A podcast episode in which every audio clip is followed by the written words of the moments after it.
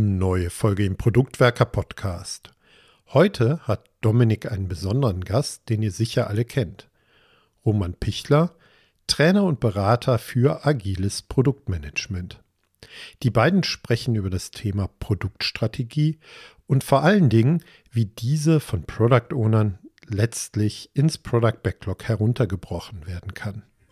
Wir wünschen dir viele neue Impulse für deine tägliche Arbeit.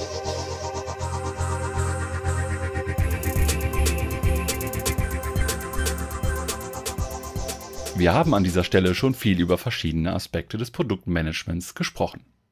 Heute möchten wir uns besonders dem Thema Produktstrategie widmen.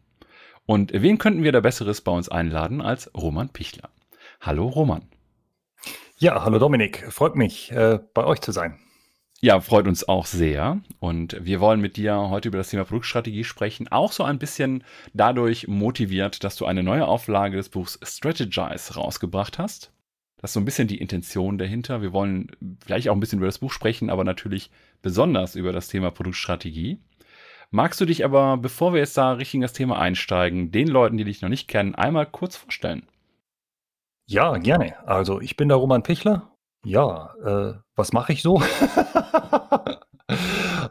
ich helfe Product Owners, Produktmanagern, ja, ihre Fähigkeiten zu verbessern, neue Fähigkeiten zu erwerben.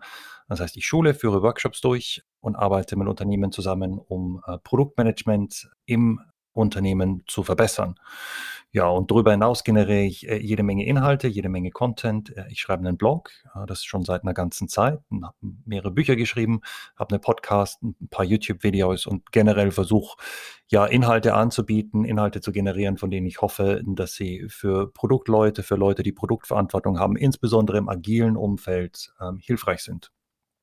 Sehr schön, sehr schön. Das kommt mir alles sehr bekannt vor. Finde ich gut.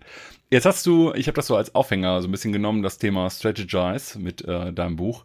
Warum, warum hast du eigentlich eine zweite Auflage rausgebracht? Also klar, wenn die erste Auflage vergriffen hast, muss man vielleicht noch mehr Bücher rausbringen, aber du hast sie auch überarbeitet. Das ist richtig, ja. Am Ende habe ich sie mehr überarbeitet, als ich das ursprünglich vorhatte. ähm, ja, nicht seit den sechs Jahren, die vergangen sind, äh, zwischen den beiden Büchern, der ersten und der zweiten Aufgabe, hat sich einiges geändert. Nicht nur jetzt generell im Bereich Produktmanagement, sondern auch bei mir, in meinem Produktmanagement-Verständnis, in meinem äh, Verständnis, was jetzt Vision, Strategie und äh, Produkt-Roadmaps anbelangt. Ja, und ich wollte einfach ähm, sicherstellen, dass die Inhalte des Buches auch wirklich möglichst aktuell sind und ja, meine aktuellen Empfehlungen auch weitestmöglich dann in dem Buch beschrieben werden, festgehalten werden. Also eine kleine Geschichte beispielsweise, ich habe äh, in der ersten Auflage noch von Release Goals, von Release Zielen gesprochen und verwende jetzt den Begriff Produktziele. Und das hat mehrere Gründe. Das eine ist, dass ich angefangen habe, so 2017, 2018, da einen Begriffswechsel durchzuführen, um jetzt ja, so Outcome-basierte Ziele und arbeiten eben mit Zielen und Outcomes zu trennen von einem Release-Management. Und das zweite Grund ist, dass das Scrum Framework ja, wie ich finde, schönerweise Produktziele auch aufgenommen hat äh, in, in den aktuellen Scrum Guide. Und von da war das dann gleich ein doppelter Grund zu sagen, ja, arbeite ich dann auch entsprechend die Inhalte um und rede auch im Buch, wie auch in meinen Schulungen und wie auch in den, in den Artikeln, die ich in den letzten Monaten und Jahren geschrieben habe, eben nicht von Release-Zielen mehr, sondern von Produktzielen. Sehr schön. Das sind äh, auf jeden Fall Themen, glaube ich, die wir jetzt gleich an der anderen Stelle wiederfinden werden. Jetzt hatte ich ja gesagt, wir wollen heute über das Thema Produktstrategie sprechen. Was ist denn so deine Definition oder dein Verständnis von Produktstrategie? Ja, eine wirklich gute und wichtige Frage, wie ich finde. Also für mich ist eine Strategie ähm, ein Plan, der beschreibt, wie ich eine übergeordnete Vision erreichen will und letzten Endes mein Produkt zum Erfolg führen möchte. Und was so die Inhalte der Produktstrategie anbelangt, schlage ich gerne vor, vier Elemente aufzunehmen. Das eine ist äh, die Zielgruppe. Wer sind die Anwender des äh, Produktes und wer sind die Kunden, wenn es Kunden gibt? Also damit, wer sind die Nutznießer? Und dann, äh, was ist der Grund, dass Anwender und Kunden das Produkt benutzen möchten oder dafür in irgendeiner Form äh, bezahlen? Also welchen Mehrwert generiert das Produkt für die Zielgruppe? Welches spezifische Problem löst es oder welchen spezifischen Nutzen bietet es an? Gibt es äh, Merkmale, die das Produkt in irgendeiner Form einzigartig machen oder zumindest vom Wettbewerb differenzieren? Das ist besonders wichtig für äh, umsatzgenerierende Produkte, für kommerzielle Produkte. Ja, und dann schließlich, was sind die Geschäftsziele und damit auch die Motivation des Unternehmens in das Produkt zu investieren? Ne? Also geht es darum, Umsatz zu generieren oder geht es darum, andere Produkte oder Dienstleistungen zu bewerben oder vielleicht Produktivität zu erhöhen, Kosten zu senken? Äh, eine Marke, die Unternehmensmarke möglicherweise oder eine Produktmarke weiterzuentwickeln. Also was sind die, was jetzt, was ist der Wert Richtung Unternehmen, Richtung äh, Business, den das Produkt leisten soll. Also das würde ich jetzt als eine Produktstrategie verstehen. Und äh, ja, für mich ist die Produktstrategie wirklich ein ganz, ganz zentraler, wichtiger Plan, wichtiges Dokument. Ähm, um dann eben auch gezielte oder gezielt und hoffentlich die richtigen Produktentscheidungen vornehmen zu können. Wenn es um so Entscheidungen geht, dann kommt ja auch so das Thema Produktvision oder Product Vision immer wieder gerne, gerne ins Gespräch. Und du hast ja auch äh, das eine oder andere Tool in dem Bereich entwickelt. Wie ist jetzt so die Differenzierung oder Abgrenzung zwischen der Product Vision und der Product Strategy? Mhm.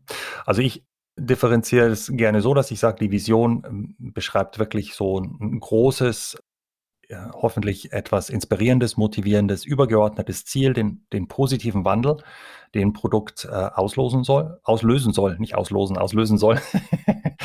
also ein Beispiel, das ich gerne verwende, ist sowas wie äh, gesund essen oder sich gesünder ernähren.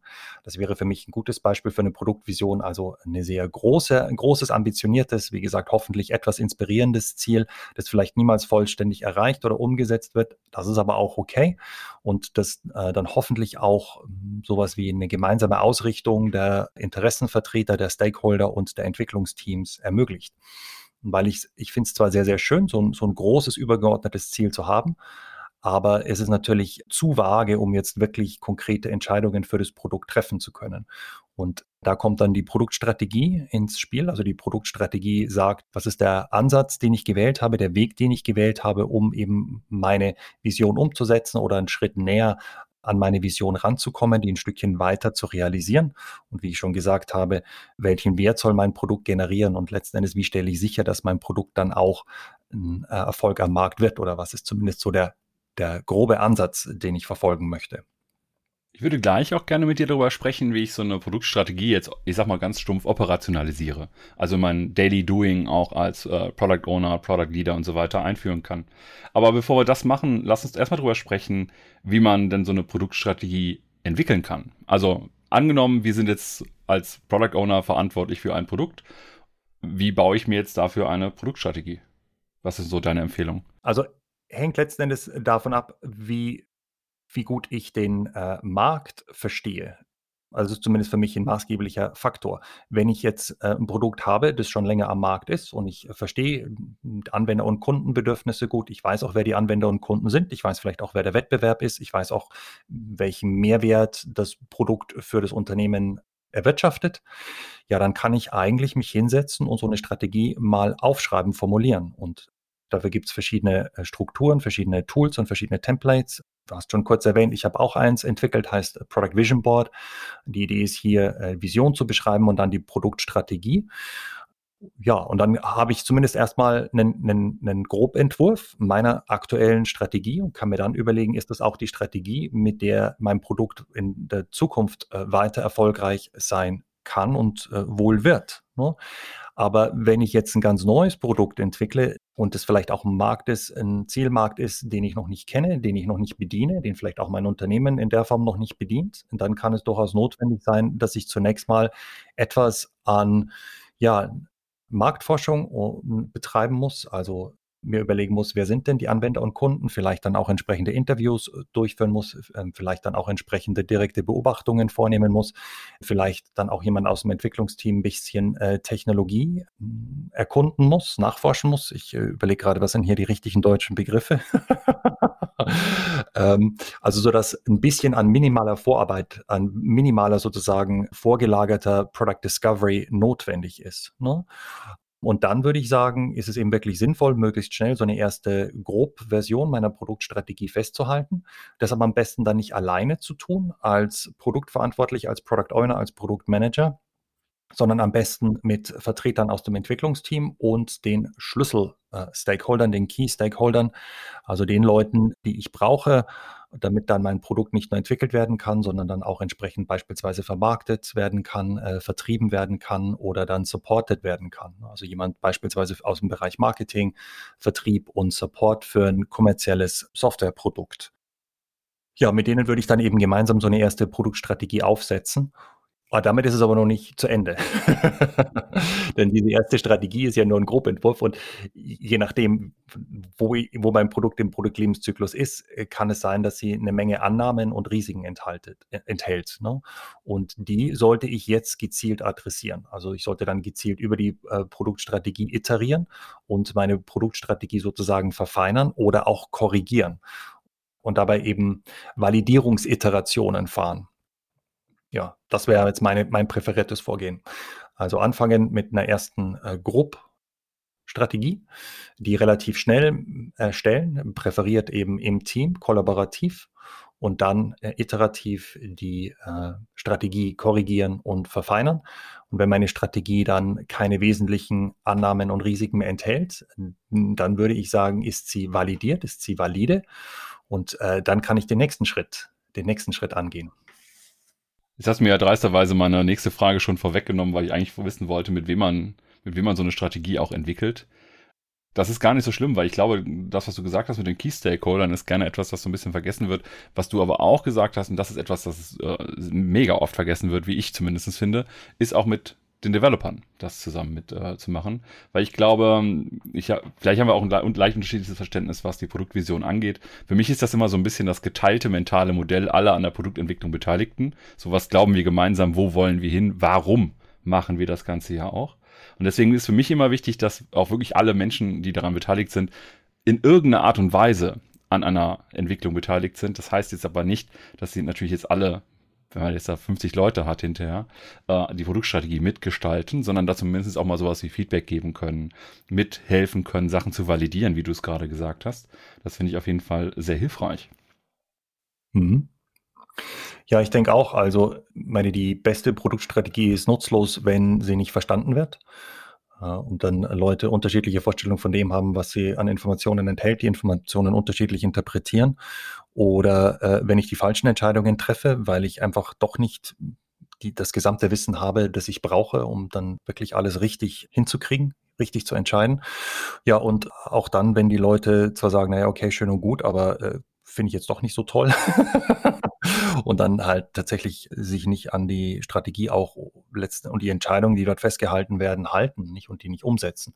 Und ich glaube, es ist einfach daher wirklich, wie du gesagt hast, sehr, sehr wichtig, sehr, sehr hilfreich, die richtigen Leute geeigneter Form einzubeziehen und einem das Wissen zu nutzen, äh, sicherzustellen, dass die Produktstrategie wirklich auch äh, von allen gleich oder gemeinsam verstanden wird, dass es ein gemeinsames Verständnis existiert, dass sie klar genug ist und auch eben, dass die Leute dadurch, dass sie beteiligt waren an der Erstellung und auch Validierung der Produktstrategie, ja, diese besser unterstützen. Ähm, und ähm, von daher finde ich es am, am, find am, am schönsten, einen, einen Workshop anzusetzen und in einem Workshop, egal ob der jetzt online ist oder äh, im Büro, tatsächlich die richtigen Leute äh, zusammenzubringen und nicht bei den Stakeholdern, ich spreche halt gerne von den äh, Schlüssel, den Key Stakeholdern. Das sind nochmal eben die Leute, die wirklich äh, benötigt werden, damit das Produkt dann nicht nur entwickelt, sondern eben entsprechend dann auch zur Verfügung gestellt werden kann.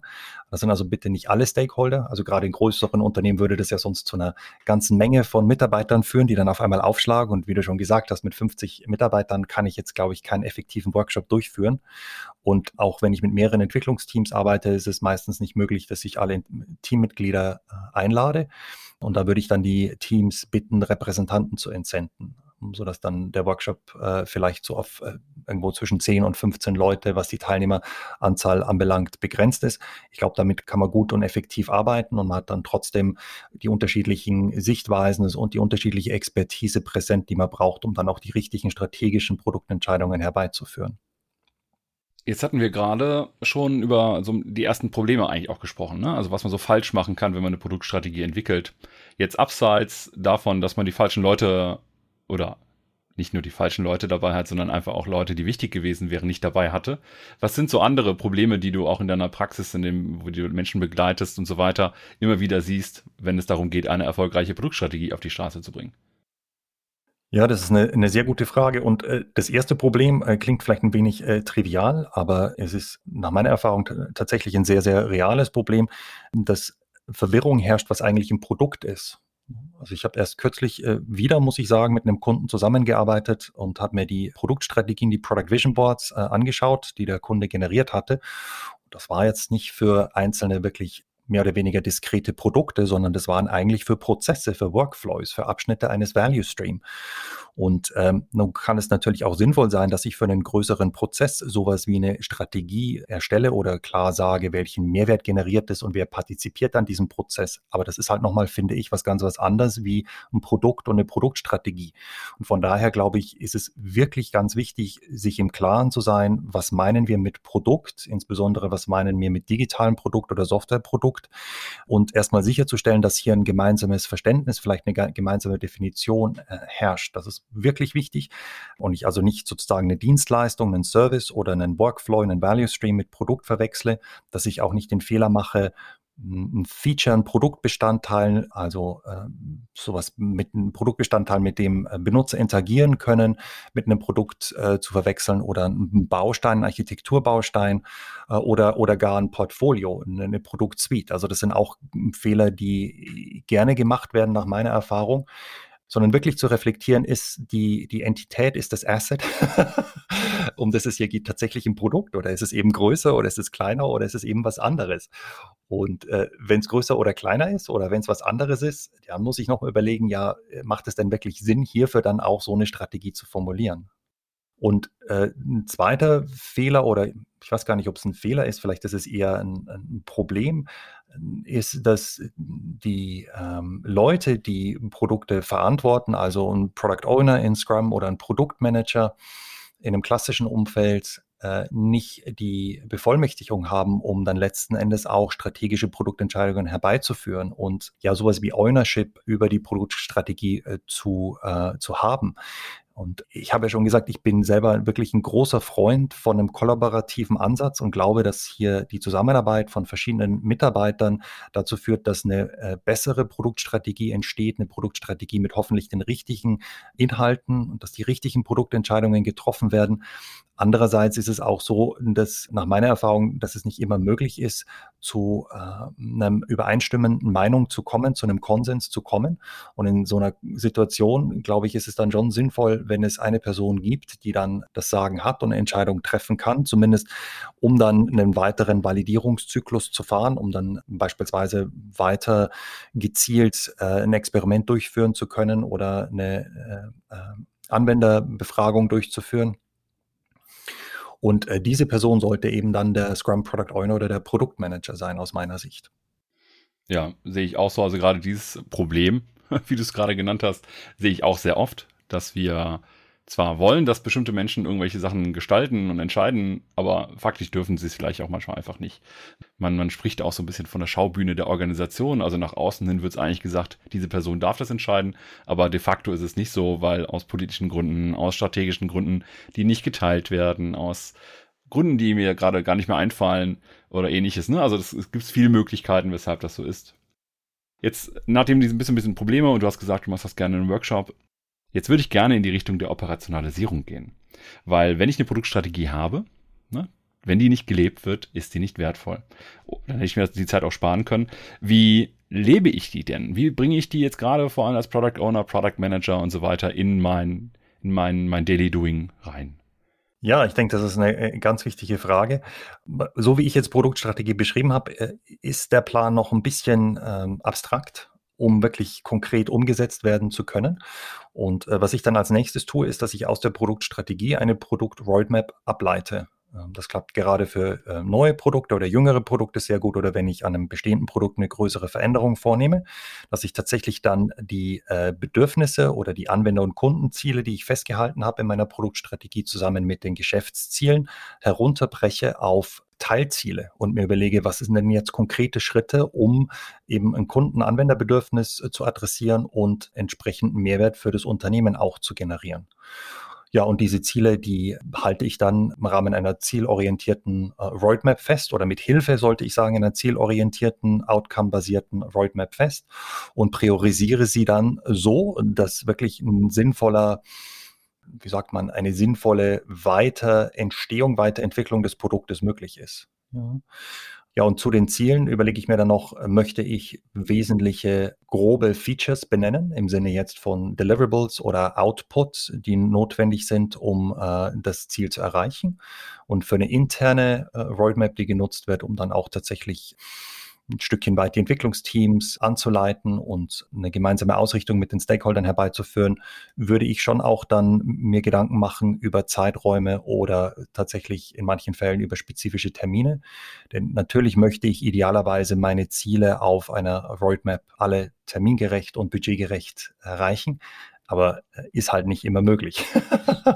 und da glaube ich, ist es dann schon wichtig zu wissen, äh, was ist im Zweifelsfall wichtiger, der Termin oder das Ziel, das Ziel vollständig umzusetzen. Nicht mit dem Budget ist es so eine Geschichte. Jedes Unternehmen hat ja nur endlich viel Geld, aber selbst wenn wir mehr Kohle auftreiben können, finden wir nicht vielleicht mehr qualifizierte Mitarbeiter auf die Schnelle, die uns dann wirklich auch kurzfristig weiterhelfen. Ja, das sind also so wichtige Elemente, die ich in einer, in einer Roadmap, auf einer Roadmap festhalten würde. Und wie gesagt, die Roadmap dient eigentlich dazu, dann zu kommunizieren, wie wird die Strategie implementiert über die nächsten sechs, neun, zwölf Monate für ein digitales Produkt und hilft dabei sozusagen quasi bei der Operationalisierung, wenn du so willst, der Strategie. Jetzt habe ich ja eben schon so ein bisschen nervig gefragt, ne? was sind so die Probleme, Herausforderungen und so weiter beim Entwickeln einer Produktstrategie. Die Frage möchte ich jetzt auch ehrlich gesagt bei der Operationalisierung mit äh, reinwerfen, weil ich glaube, natürlich kann ich jetzt, ne, ich habe das alles entschieden und wir haben es geschafft, als Gruppe uns darauf zu einigen, was sind die Sachen, die wir machen wollen, äh, was ist unser Weg sozusagen. Und jetzt versuchen wir das in eine, in eine Roadmap zu überführen, beispielsweise tatsächlich in unsere Arbeit einfließen zu lassen, damit aus den Gedanken auch Realität werden kann da du ja relativ viele Leute auch in so einem Prozess begleitest, was sind hier so die Herausforderungen und Probleme? Ja, äh, ich weiß gar nicht, wo ich anfangen soll. Bei dem ersten, das dir einfällt. Also, das, das, erste Problem aus meiner Sicht ist, dass äh, traditionelle Produkt-Roadmaps verwendet werden. Und das sind äh, für mich featurebasierte Roadmaps, äh, wo ich im Prinzip wirklich eine Liste an groben Funktionalitätseinheiten auf eine ähm, Zeitachse mappe. Und die halte ich jetzt für digitale Produkte, die halte ich auch gerade in einem agilen Kontext wirklich für ungeeignet. Und ich empfehle mittlerweile überhaupt nicht mehr, sie einzusetzen, sondern ich mache eben das Gegenteil, dass ich sage, Leute, bitte setzt keine featurebasierten Roadmaps ein, sondern setzt Roadmaps ein, die wirklich primär mit Zielen arbeiten, mit Outcomes, mit Nutzen arbeiten. Also wo wir uns in erster Linie fragen, ähm, welchen Nutzen wollen wir generieren und warum lohnt es sich jetzt hier Geld, Zeit und Energie in das Produkt weiter zu stecken. Ne? Also das könnte dann sein, dass ich sage, ich möchte mehr Kunden akquirieren oder mehr Anwender akquirieren. Es kann sein, dass ich Engagement oder Conversion erhöhen möchte. Es kann sein, dass ich technische Schuld reduzieren möchte, um jetzt also die äh, Zukunftssicherung, um Zukunftssicherung für mein Produkt zu betreiben. Aber was ist wirklich der Nutzen? Also was ist hier wirklich der, der Benefit oder sind die Benefits, die ich generieren möchte? Das wäre der, der, der, der das erste Problem. Das zweite Problem ist, dass manchmal ähm, Produktmanager, Product Owners denken, ihr Job ist es, die Stakeholder äh, zufriedenzustellen oder gar glücklich zu machen und ja, dann versucht sind, zu oft Ja zu sagen, wenn Stakeholder, einzelne Stakeholder auf den Mitarbeiter zukommen und vorschlagen, das doch unbedingt oder ihn bitten, dass doch bitte unbedingt dieses eine Feature noch auf die Roadmap aufgenommen werden sollte. Die Gefahr dabei ist, wenn wir versuchen, es allen recht zu machen, dass wir dann ein Produkt äh, bauen, äh, das wirklich niemanden zufriedenstellt. Im schlimmsten Fall ist es so ein Frankenstein-Produkt, ne, eine lose Ansammlung von Features, von Features, die nicht viel miteinander zu tun haben. Und so ein Produkt hat dann eine ganz schlechte User Experience, ein ganz schlechtes Benutzererlebnis und äh, ja, keinen klaren Mehrwert, den es dann Richtung Markt, Richtung Anwender und Kunden generiert. Also das wären so zwei Geschichten. Und äh, das Letztere ist halt für mich ganz interessant, weil es ähm, halt einerseits auch wieder auf das mit dem Bevollmächtigungsthema zu tun hat, das haben wir schon angerissen haben. Also ist der Scrum Product Owner ist der Produktmanager, die Produktmanagerin wirklich auch entsprechend bevollmächtigt und genügend bevollmächtigt, um dann eben auch Nein sagen zu können, wird dann auch das Nein respektiert, unter der Annahme natürlich, dass auch das Nein entsprechend begründet werden kann und dass es also hier auch ein Gespräch, ein vernünftiges Gespräch gegeben hat, in dem also dann der Produktverantwortliche, die Produktverantwortliche entsprechend auch dem Stakeholder zugehört hat. Und ähm, so, jetzt überlege ich gerade, was war das andere, was ich sagen wollte. ähm, ach ja, und das zweite ist halt tatsächlich eben willens zu sein, zuzuhören, nicht? Und das ist der andere, gerade wenn es um Stakeholder geht, das ist ein anderer Fehler, den ich häufig sehe ähm, bei Produktleuten. Bei uns Produktleuten muss ich sagen, nicht, dass wir einerseits äh, den angesprochenen Fehler machen und sagen, denken, wir müssen jetzt die Stakeholder zufriedenstellen oder andererseits eben sagen, nee, oh Gott, schon wieder so ein Stakeholder. Äh, äh also äh, mit der Person will ich jetzt gar nicht sprechen. Nee, nee, nee. Also, hey, Stakeholder, ich rufe dich an oder ich, ich, ich schicke dir eine E-Mail, wenn ich was von dir brauche und ansonsten lass mich in Ruhe, weil ich weiß eh am besten, äh, was mit meinem Produkt zu tun ist. Ne? Und beide Haltungen sind natürlich nicht hilfreich und beide Haltungen sind insbesondere nicht hilfreich, um jetzt wirklich eine realistische und hilfreiche, umsetzbare Produkt-Roadmap zu generieren. Was mir noch so ein bisschen als äh, Problem immer wieder unterkommt, ich sage immer, ich nenne es gerne operativer Fuck-Scheiß. Ne? Also irgendwelche so Mist, der sehr dringend ist, aber eben nicht wichtig. Und eigentlich ist ja dieses Operationalisieren deiner Produktstrategie wichtig. Aber vielleicht im Moment nicht dringend, wenn du schon ein Produkt hast. Ne? Du hast eben über die verschiedenen Produktlebenszyklen gesprochen. Und ich finde, dass so dieses Dringende, was auch mal irgendwie reinkommt und man verfängt sich auf einmal so in diesen Daily Business ohne die eigentlich strategisch wichtigen Maßnahmen, die vielleicht dann sogar in einer, äh, in einer Roadmap gelandet sind. Also mit welche Ziele will ich wann, wie, wo erreichen, warum ist es auch wertvoll, das zu tun und so weiter. Aber auf einmal fällt es so hinten runter, weil das ist nicht jetzt, sondern vielleicht erst nächste Woche, nächsten Monat und so weiter relevant. Das ist so ein Hauptproblem, das ich mal äh, ganz oft auch noch sehe, neben den Problemen, die du schon genannt hast. Hm. Das ist richtig, ja. Da stimme ich dir zu, kenne ich auch. Und äh, ich versuche das zumindest teilweise dadurch zu adressieren, dass ich äh, vorschlage, wie das, äh, glaube ich, auch mittlerweile der aktuelle Scrum Guide tut, das Product Backlog auf das nächste Product Goal zu fokussieren, also das nächste Produktziel, das nächste Ziel auf der Product Roadmap zu fokussieren. Also äh, de facto mache ich das so, dass ich vorschlage, dieses Ziel in das Product Backlog zu kopieren, dann alle Einträge im Product Backlog zu löschen oder zu archivieren, die nicht zu der Erreichung dieses Ziels dienen. Und dann habe ich im Regelfall ein Product Backlog, das sehr dünn ist oder gar leer ist. Äh, das finde ich sehr schön. Und dann äh, kopiere ich, wenn ich äh, grobe Features äh, in meiner Roadmap festhalte zu meinen Zielen, dann kopiere ich die rüber und ansonsten überlege ich mir eben, was muss, muss getan werden, damit das Ziel erreicht werden kann und halte die als eben ja Features oder dann auch als grobe Epics fest. Ja, und äh, das äh, Zweite, was ich mache, ist, dass ich versuche, und auch das ist, äh, glaube ich, im aktuellen Scrum Guide so äh, vorgeschlagen, ähm, dass ich versuche, dann die Sprintziele im Prinzip aus den Produktzielen abzuleiten oder dem jeweiligen Produktziel abzuleiten oder zumindest sicherzustellen, dass ein Sprintziel, das gewählt wird, dabei hilft, das Produktziel zu erreichen. Und wenn du das so machst, dann hast du eine Durchgängigkeit letzten Endes von der Produktvision hin zum Sprintziel, was ich persönlich unwahrscheinlich toll finde, als ich angefangen habe mit Scrum und Produktmanagement, äh, so vor bald äh, 20 Jahren, da konnte ich mir einfach nicht vorstellen, wie die Arbeiten, die in einem Sprint passieren und so ein Sprintziel mit einer übergeordneten, großen, grob galaktischen Vision in Verbindung stehen kann. Und äh, für mich persönlich äh, hat es relativ lange gedauert, bis ich also ein Modell entwickelt habe, das aus meiner Sicht dann auch wirklich schlüssig ist und wo ich diese Durchgängigkeit, diese äh, Nachverfolgbarkeit auch habe. Teile ich, teile ich, sehe ich genauso. Ich bin jetzt auch schon ja, ein paar Jährchen dabei und ähm, hatte auch immer ein bisschen dieses Problem, okay, wie passt das eigentlich alles zusammen? Jetzt habe ich meistens so die Strategie so ein bisschen außen vor gelassen und habe auch immer wieder gefragt, okay, das Backlog-Item, das wir hier haben, wie zahlt das überhaupt auf unsere, auf unsere Produktvision ein? Also das ganz große Ziel. Natürlich haben wir eine Strategie dann irgendwann, wie wollen wir das auch eigentlich langfristig erreichen, aber trotzdem auch im Klein-Klein zu fragen, wie zahlt das auf das ganz große Hauptziel, das wir eigentlich anstreben, ein? Und ganz oft ist dann, wo man auch denkt, ja, eigentlich gar nicht. Und dann muss man das anders machen. Und da finde ich deinen Vorschlag sehr schön, sich auf das äh, Product Goal zu fokussieren, auf das Produktziel zu fokussieren und im Zweifelsfall auch erstmal alles andere aus dem Product Backlog rauszuwerfen und zu sagen, ich habe mich jetzt sehr darauf konzentriert. Das äh, fördert, glaube ich, auch die Diskussion nochmal mit den Stakeholdern, wenn man sagt, okay, du müsstest jetzt das hier ganz dringend machen, weil ich habe eine Messe demnächst und ich muss das Produkt besser verkaufen können und so weiter. Und dann kann man die Frage stellen, zahlt es denn auf unser aktuelles Product Goal ein? Das finde ich ganz gut. Ja, ja. Und ich denke auch, ich meine, es ist natürlich nicht, nicht immer einfach, so eine Umstellung vorzunehmen und ein Stückchen weit äh, bedeutet es dann auch, äh, sich selber umzuerziehen und ein Stückchen weit auch den Stakeholdern zu helfen, äh, ja, sich, sich äh, und ihre, ihre Haltung zu äh, ändern. Aber ich denke, dass es einfach auch dazu führt, dann langfristiger und gezielter zu planen. Ne? Und nicht zu sagen, naja, wir arbeiten halt so ein bisschen von der Hand in den Mund und wie du schon gesagt hast, wir orientieren uns halt immer an dem, was am dringlichsten ist. Denn im schlimmsten Fall mach, treffen wir halt dann die falschen Entscheidungen, vernachlässigen die wirklich wichtigen strategischen Aufgaben und taumeln dann von einer äh, Krise in, in die nächste. Und ich denke nicht, dass das wirklich ein, ein sinnvoller, ein sinnvoller, sinnvoller Kontext ist, dass es äh, ein, ein sinnvolles Rezept ist, um ein erfolgreiches Produkt zur Verfügung zu stellen. Ja, das äh, sehe ich auch so.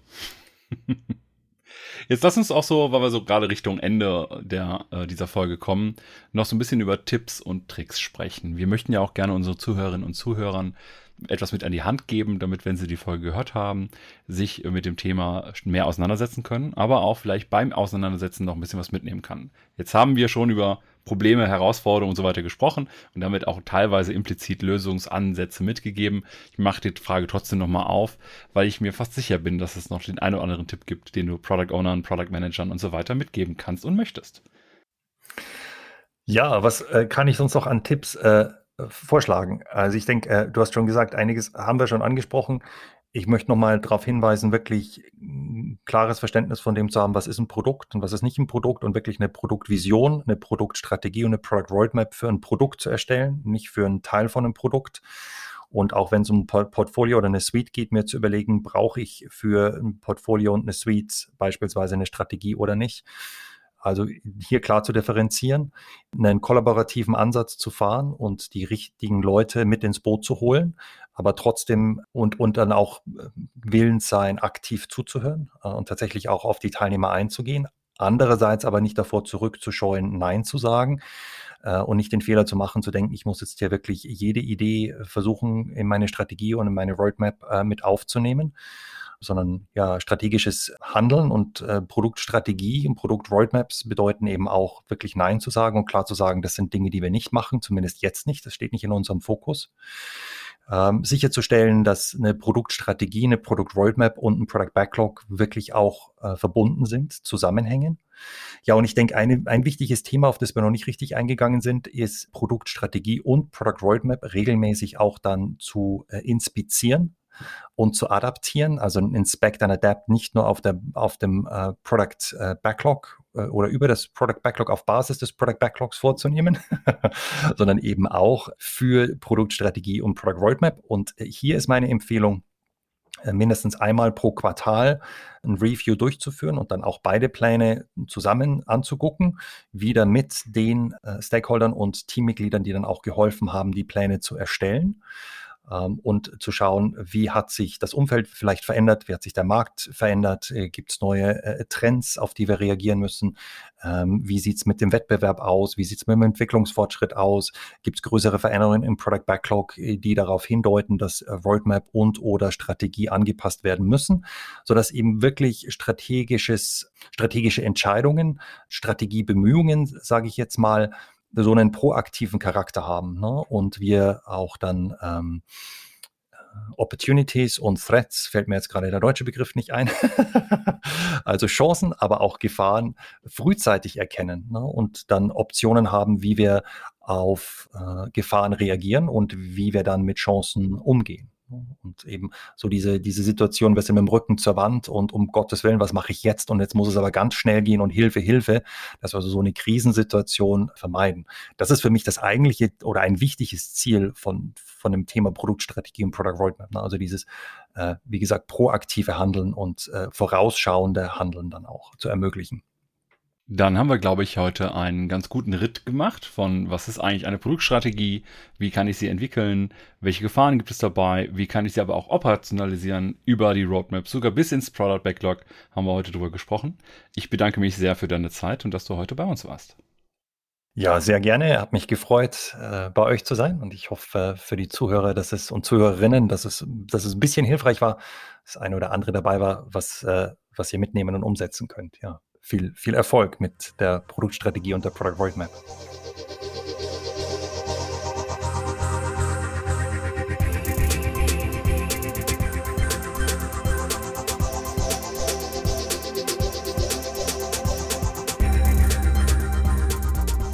Wir Produktwerker bieten neben diesem Podcast auch kostenfreie Live-Events.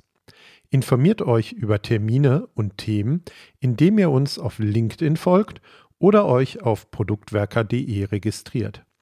Wir freuen uns über eure Teilnahme.